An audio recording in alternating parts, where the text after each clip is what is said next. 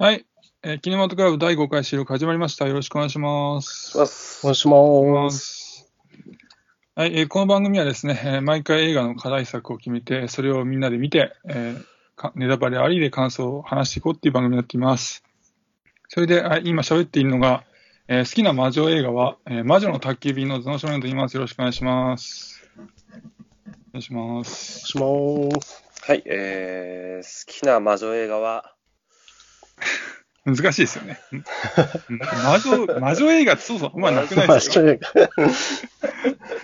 いいですよ、もう困ったら魔女の宅急便で。まあ、た多分魔女、いや、でも本当に多分魔女の宅急便かもしれないです。うんなったんです。よろしくお願いします。しますします。えー、魔女、うん、魔法ならハリー・ポッターが好きであす。サネであす。そうだお願いします。それも確かにね、そういう系ですからね。まあ僕も大好きですね。はい、ありがとうございます。はい、それなんで魔女の話をしてるかというとですね、今回は、えっと、ネットフリックスの新着作品で、えーザ・ウィッチ魔女という、えー韓国映画をやってきます。えっと、この映画はですね、えー一昨年、えー韓国で公開になって大ヒットになってですね、で、日本ではですね、えーしかし、あの、企画上映っていうことで、シネマート新宿とかごく一部の映画館だけでかかっただけってことなんで、うん。うんおそらく大半の人は劇場で見てなくて、今回、ネットフリックスで初めて見たって人が結構多いんじゃないかなっていう思う作品になってます。えーそれでですね、あらすじの方を、えーちょっと、えー読んでいこうと思うんですけども、えーある特殊な施設で育てられ、えー8歳の時に逃げ出したジャユン。記憶を失った彼女は助けてくれた酪農家の娘として暮らすことに。それから十数年後、頭に異変を感じるようになったジャユンは、その手術費用と経済状況の厳しい養祖父のため、えー賞金目当てでオーディションを受けることを決意。えーしかし、テレビ番組で、えーあるマジックを披露したことから、謎の男たちに追われる身となってしまうっていう話になってます。はい。はい。えーそれで、えー監督はですね、えーパク・フンジョンさんという方で、えー今45歳で、デビューが2011年なんで、えーもう結構複数作監督してるっていう作監督になってます。で有名作がですね、えー2013年に新しい世界っていう作品があったらしくてですね、えーまあ、ストーリー的には警察官が犯罪組織に潜入するっていう作品なんですけども、えーまあ、18歳以下は干渉不可の結構えーきつい目の作品だったみたいなんですけども、韓国で大ヒ大ヒットしてですね、えー翌年日本でも公開されたっていうことらしいです。うん。で主演がキム・ダミさんっていう方で、えー今25歳、全然見えなかったんですけども、うん。うん。えーこのザ・ウィッチがほぼ最初の作品で、うん。で一気に注目女優になってですね、えーで翌年、去年ですね、えーイテウォンクラスっていう、ちょっと見てないんですけども、ああ、なるほど。タイはいトルはあちょっと聞いた何度も聞いてることあるんですけど、見たことある人います？いや、見てはないですね。です。はい。話題になってるのは知ってるんですけど。テウォンクラスで、えー大ブレイクしたっていうあ女優さんあ、なるほど。うん。でですね、えーまあちょっと感想を話していこうかなと思うんですけども、えー今回はなんとですね、感想メールをいただいております。おお初、でついに。初感想メール。で感想メールを読んでですね、はいえーそのメールの内容についてちょっと話した後に、ちょっとみんなで、あーうん個人個人の感想を言っていこうかと思ってます。はいえーじゃあ、メール読ませていただきます。えーラジオネーム、さはるさん。えっとですね、えー僕のツイッターの相互フォローして、させていただいている方でですね、うん。結構いろんなラジオにメールを送っている方なんですけども、ああ、えーはい。こっちの方までですね、えーメールを送っていただいてありがとうございます。ありがとうございます。えーそれじゃあ読んでいきます。えーザ・ウィッチ魔女の感想を募集されていたので DM させていただきます。えーちなみにパク・フンジョン監督作は、新しい世界を見たことがあり、主演のキム・ダミはちょうど最近イテウォンクラスを見たばかりです。えーさて感想ですが、私は語話描写が大の苦手で、本作が R15 ということもあり、かなり構えて鑑賞しましたが、それほどきつい描写はなく比較的楽に見れた印象です。血は出るが、ブシャーっとは出ない感じで、目立った人体破壊描写もないのが原因ですかね。えー主人公のジャユンを演じたキム・ダミは、可愛さ3割、怖さ7割の認証で見事だったですが、先にイテオンクラスを見てしまった手前、えーもしかしたらこの後、パクセロイが来るんじゃないのとか、えーそれほど戦闘能力が高かったら、イテオンクラスでボンクラ息子やヤクザを瞬殺できただろうに、えー、軍曹はかわいそうだとイテオンクラスの、イテオンクラスの話はついてますけど、イテオンクラスのチョイスとごちゃごごちゃになってしまいました。ただ、ジャイアンとチョイスが戦った頭脳戦に長けたチョイスが方の方が勝つ気がする。えー不満点ですが、えー遺伝子操作によって戦闘能力やえーその他の能力にえー秀でた人間という設定は悪くないものの、えーそこにサイコキネシス、かっこ念力の要素が加わるのは打足。終盤のチェ・ウシク、えーかっこパラサイトのお兄ちゃん役の人とのバトルシーンは、えー超能力バトルものっぽくなってしまい残念。うんえーそもそもサイコキネシス能力があったら戦闘能力をつける必要ねえじゃん。どっちか一つにしろっていうですかね。えーしかしながら続編が予定されているみたいなので楽しみにしたいと思います。えーあと、イテオンクラスは面白かったですよ。イテオンクラスが面白いってのはよく分かった。すいません、なんか見てる人はいなかったちょっと途中のイテオンクラスの話が全く違うか申し訳ないです 見ましょう、これで。ね。で、えっ、と、ちょっとメールに触れていこうかなと思うんですけども、えっ、と、メールの中で、このキム・ダーミンの今作の印象、可愛さ3割、怖さ7割だったってあったんですけども、うん僕も、まあ、結構それぐらいかなっていう感じで、まあ、前半可愛い感じあったと思うんですけど、うんまあ、後半ですね、結構覚醒してからですね、薬打たれうん、うんうん目がこうバチッと開いてですね、そうですね。うん。あれが怖くてですね、僕も可愛さ3割、怖さ7割ぐらいかなと思ったんですけど、二人はどの印象でしたか、わなんか割合的というか。そうですね、キム・ダミーっていう女優さん、まあ、なんか正直なところ、なんかパッとしないなと思ったんですよね。で、なんかまあ作中でも、ね、顔が可愛くて、オーディション番組にも出れてみたいなこと言われてたんですけど、うーん、そうかなとか思ってたんですけど、ちょっと素朴な感じの顔ですよね、うん。どっちかというと。そう可愛いけど。そう。うん。なんですけど、まあ本当に覚醒してからのあの、なんか不穏な笑顔が、ね。なんかすごい生き生きとしてて、なんかそっちの方が僕は魅力的だなと思いました。うんまあでもけ、うんうんいい女優さんだなと思いましたね。うん。僕は、この作品自体は、そんなハマんなかったんですけど、はいはいはい。このキム・ダミさんはいがもうゆ唯一じゃないですけど、この人いたから成り立ってるなぐらいに思えてて、まあ、覚醒後の演技というか、まあもちろん良かったんですけど、うん。そのオーディション受けるときの、なんだろうな、その人見知りな感じとか。そういう自然な演技がうまいなと思って、うん。なんか韓国人の演技ってオーバー気味な人が多いなっていううん印象なんですけど、うんそういうのがなくて、めちゃくちゃいいなって思いました。うんううんん。なるほどね。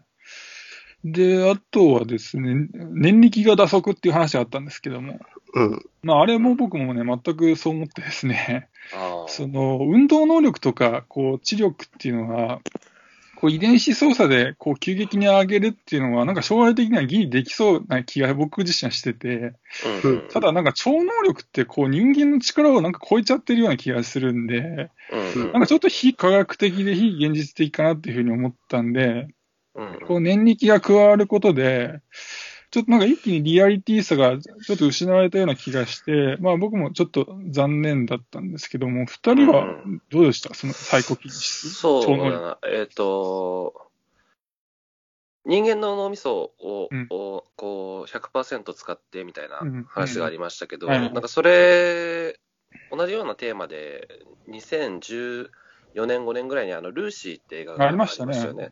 はい。で、あれも多分脳が100%覚醒して、はいはいはい。えー女性がこう年力みたいなものを身につけてた気がするので、はいはからまあそれを見ていた経験もあったので、うんうん、なんか意外と僕の中ではこう、あ、そっか、ルーシーがそんなに、うん、そうそうそう、そんなに違和感なく入ってきましたかね、僕の場合はいはい。田中さん。僕は、逆に、あの、銃で最初人殺したじゃないですか。あの、浮かばすね、字をね、なんか。はい。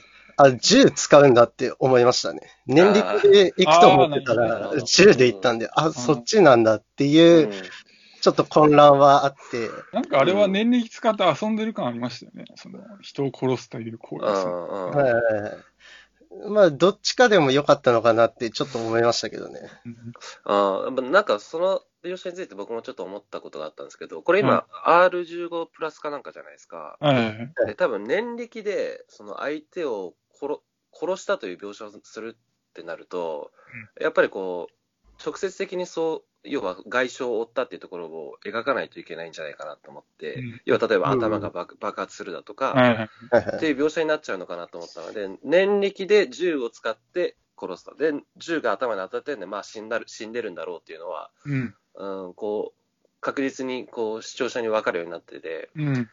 うんだまあ、だからそこら辺のこともあったのかなとか、なんとなく思ったりもしましたね。なるほど。結構なんか商業的に寄ってるなとそうそうは思いましたね。この作品自体が。うん。まあ、娯楽作ですよね。うん。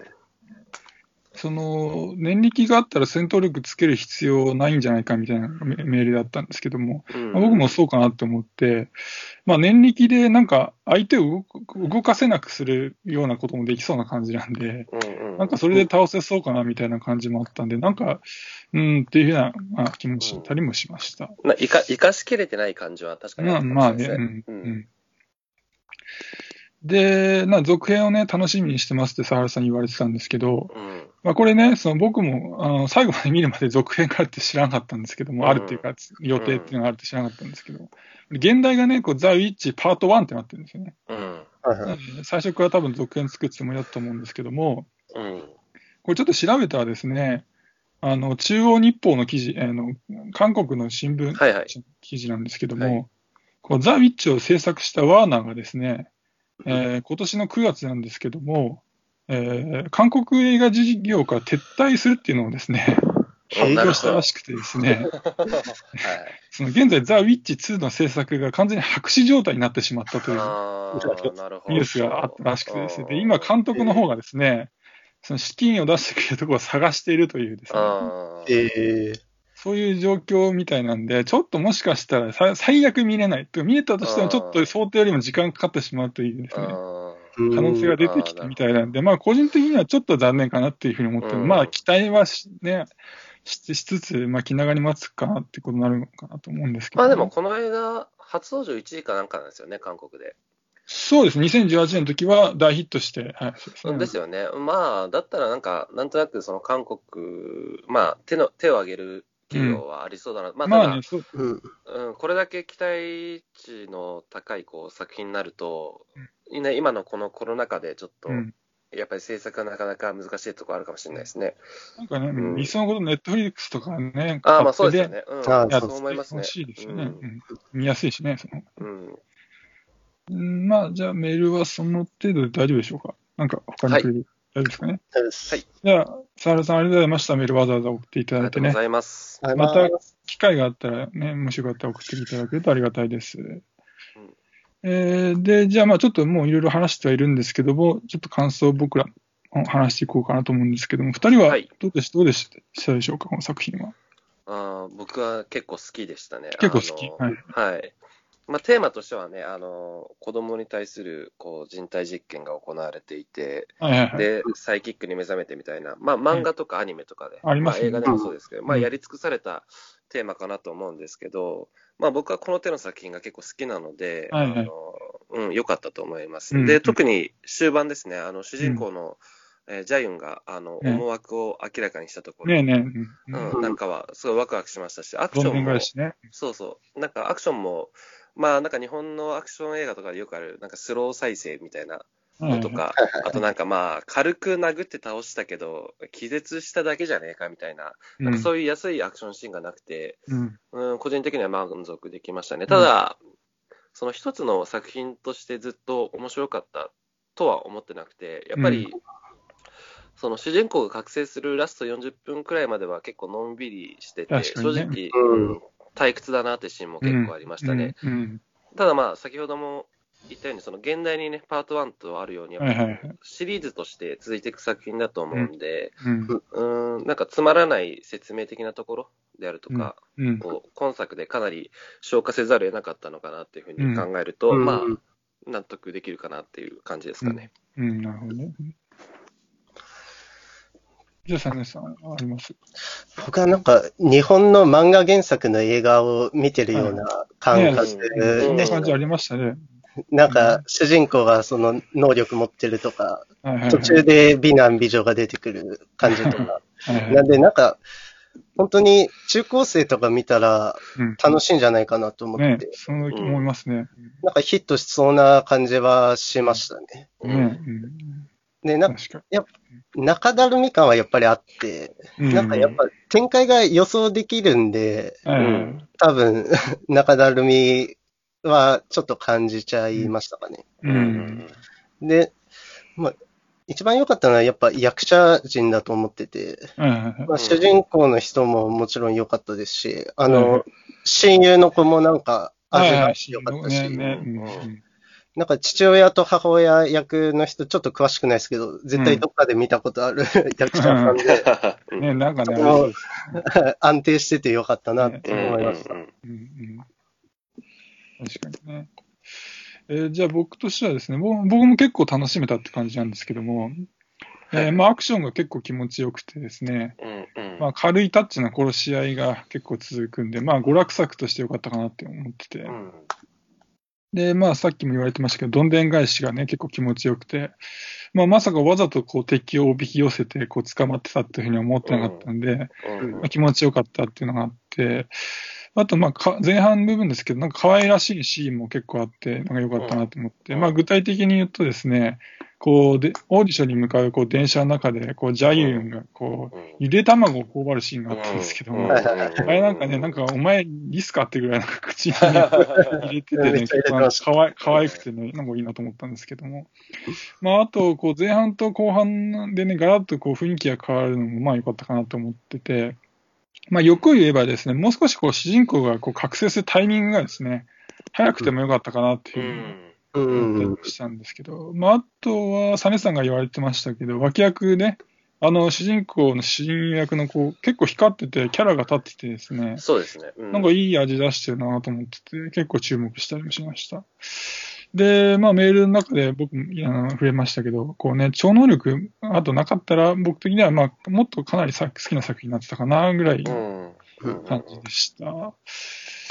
えーで、あとは、まあ、細かいところでもいいんですけど、なんか、面白かったとか、ありました？ああ、そうそう。その、まあ、さっきね、ゆで卵っていう話が出ましたけど、はいあのー、昔、あのー、TBS ラジオで、あのー、ライムスターの歌丸さんがやってた、はいはいあの、ウィークエンドシャッフルっていう番組があってはい、その中で、あの、お菓子研究家の福田理香さんという方あが、あ、はいはい。あの、フード理論っていうはいはいはい。あの映画におけるフード理論というのを紹介してたんですけど、はいはでそのフード理論の中で、その善人は食べ物を美味しそうに食べて、悪人は食べ物を粗末に扱うというようなことを言ってたんですね。うんで、なんかそれそれ以来、結構その映画の食事シーンって割と注目してみるんですけど、はいはい。こ今回の映画もその、まあ、さっきのゆで卵のシーンであるとか、あと、えー主人公の家であの、ねはいはいはいあのご飯を食べるシーンの、ねあのしそう親友がすごく美味しそうに食べてるシーンね、食べてましたね。そうそう。っていうの自は分の家買ってぐらいで食べてそうましたね。そうそうそう。あなんか好き、いいなと思ったのと、あと、やっぱそれと対照的に、あの主人公を追いかける組織の男はが、こう、朝食を食べるときにくちゃくちゃくちゃくちゃ食べてて、あまああ、粗末に扱うっていうのとはちょっと違いますけど、なんかこう不快、不快だなと思って見てて、あなんかうん、そういうところもなんかこう、あフード理論は確かにあるのかも確かに、しれないそうそう、言われてみればそうかもしれないですね。うん。理論通りの作品だと。そうそうそうそう。で、なんかそこはすごく僕も印象的なシーンでしたね。あの、その感じですか？アクションなんですけど、はいはいはい。うん。基本的には気持ちよかったんですけど、うん。はいや。っぱりアクションができる人たちではないんだなってうん。思っちゃったのがあって、結構やっぱカットをすごい割ってたんですよね。うん。パツパツパツパツ。ううんん。なんで、そこで、あ割ってるな、カット、とはちょっと思っちゃって。うんちょっとリアルに、リアル派が良かったと。うん。そうですね。やっぱり引きで長回しみたいなアクションはなかったんで、うん。そこはちょっと残念でしたかね。なるほどね。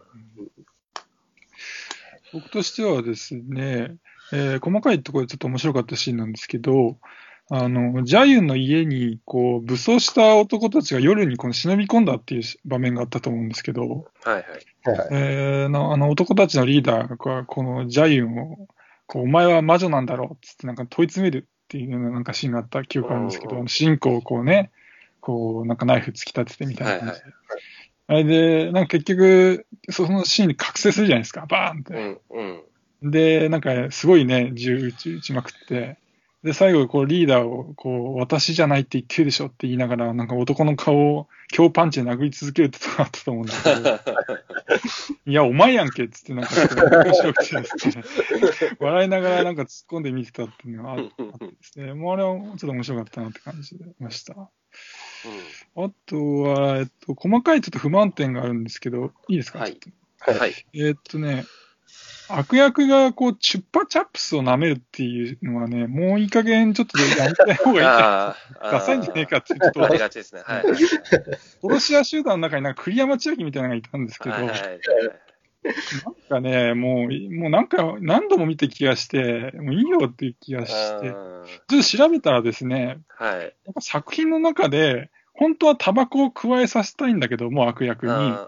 いろいろ問題があるから、その、なんかた作品の中でタバコっていう描写？うん。だからなんかチュッパーチャップスを加えさせてるんだみたいな人書いてる人何人かいて、うん。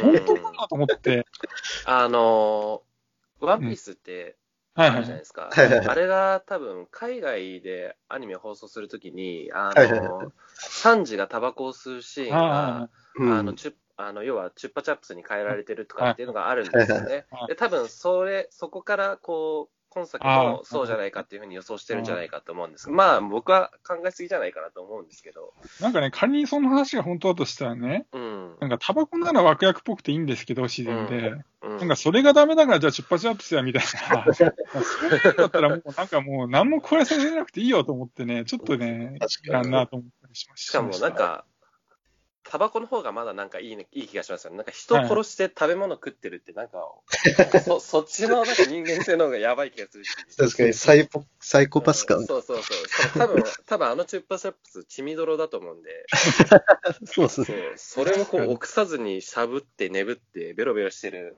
女性はちょっと、あれは逆に教育に良くない気がしますけど。仮にね、本当にチュッパチャップス出すんだったら、なんか、うん。ただただ舐めてるところを遠くから映すだけじゃなくて、なんかもう舌でベロベロしてるようなさ、なんか気持ち悪い はいはいはい。みたいな、もっとなんかうまいことやってほしい、ただ加えず、なんかね、手持ち無沙汰だからみたいなのはうんどうかなって思ったりもしました。うん。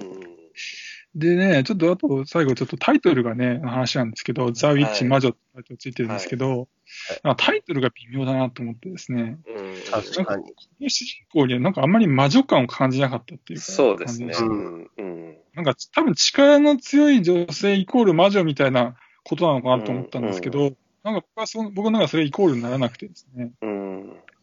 あの作品の中で他の改造人間がですね、まあ、主人公ジャイデンのこと、なんか怪物みたいなこと言ったと思うんですけど、うん。なんでなんか、なんかそれだったら魔女よりまだ怪物の方が なんかタイトルとして、まだしっくりくるような気がうん。する。まあ、怪物がベストではないんですけど、うん。ううん。ん。魔女があんまりしっくりこなかったっていうのはありました。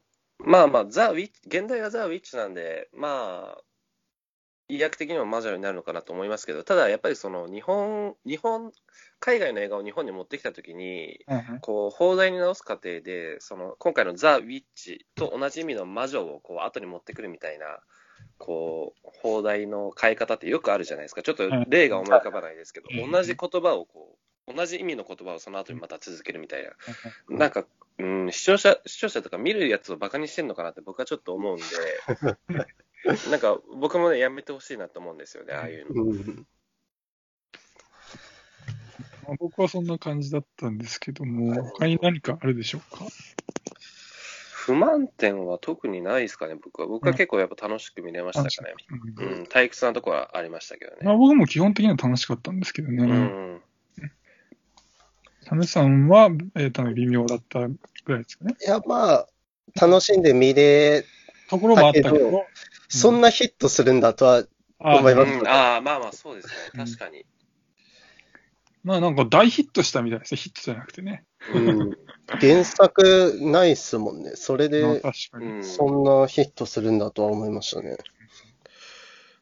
なんだろう、韓国の人、まあ人口少ないから、韓国国内だと、なんかある程度見に行ったら大ヒットとかになるとか、そういうことなのかな？とか、あとはなんかえ韓国の人がそもそも映画に対する興味が強いとか、なんかそういうのもあるかもしれないですね。うんうんまあ、監督人気とかもあるのかもしれないですけどね。うんあそうですね。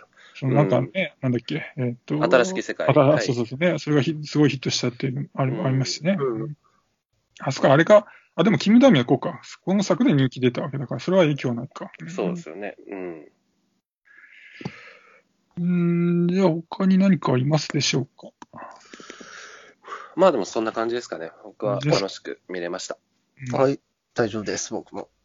えー、じゃあね、まあ、続編どんなかわかんないですけども、期待して待ちましょうかね。いやー、やってほしいですね。僕、ねやってほしいうん楽しかったんで、はい。でね、僕らはイテウォンクラスを見なきゃいけない。ないとダメですよ、これはもう。まあまあ、ねいつ、いつ見るとは言ってないですからね。いつ見てるか見る、ね。見るでしょうと。そうそうそう。いつかは見ないいつかは見ないといけない。そうですね。はい。じゃあ、今日はこの辺でいいでしょうかね。はい。はい。はい、ありがとうございました。ありがとうございました。ありがとうございました。